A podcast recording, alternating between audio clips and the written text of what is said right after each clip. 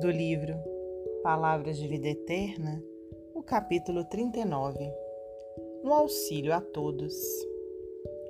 Pelos reis e por todos os que estão em eminência, para que tenhamos uma vida justa e sossegada em toda a piedade e honestidade. Paulo, primeira carta a Timóteo 2:2. Comumente, em nossos recintos de conversação e prece, voltamo-nos compassivamente para os nossos companheiros menos felizes no mundo.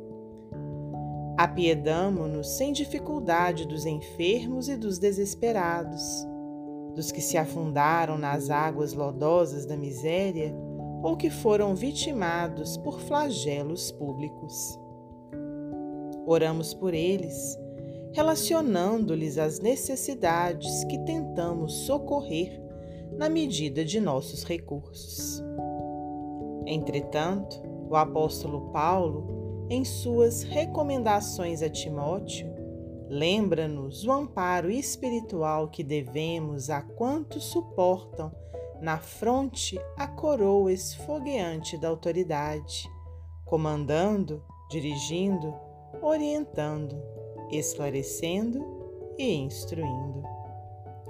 São eles os nossos irmãos conduzidos à eminência do poder e da fortuna, da administração ou da liderança, que carregam tentações e provas ocultas de toda espécie, padecendo vicissitudes que, muita vez, se retratam de lamentável maneira nas coletividades que influenciam a feição de pastores dementados, quando se não compenetram dos deveres que lhes são próprios, sofrem perturbações aflitivas que se projetam sobre as ovelhas que lhes recolhem a atuação, criando calamidades morais e moléstias coletivas de longo curso, que atrasam a evolução e atormentam a vida.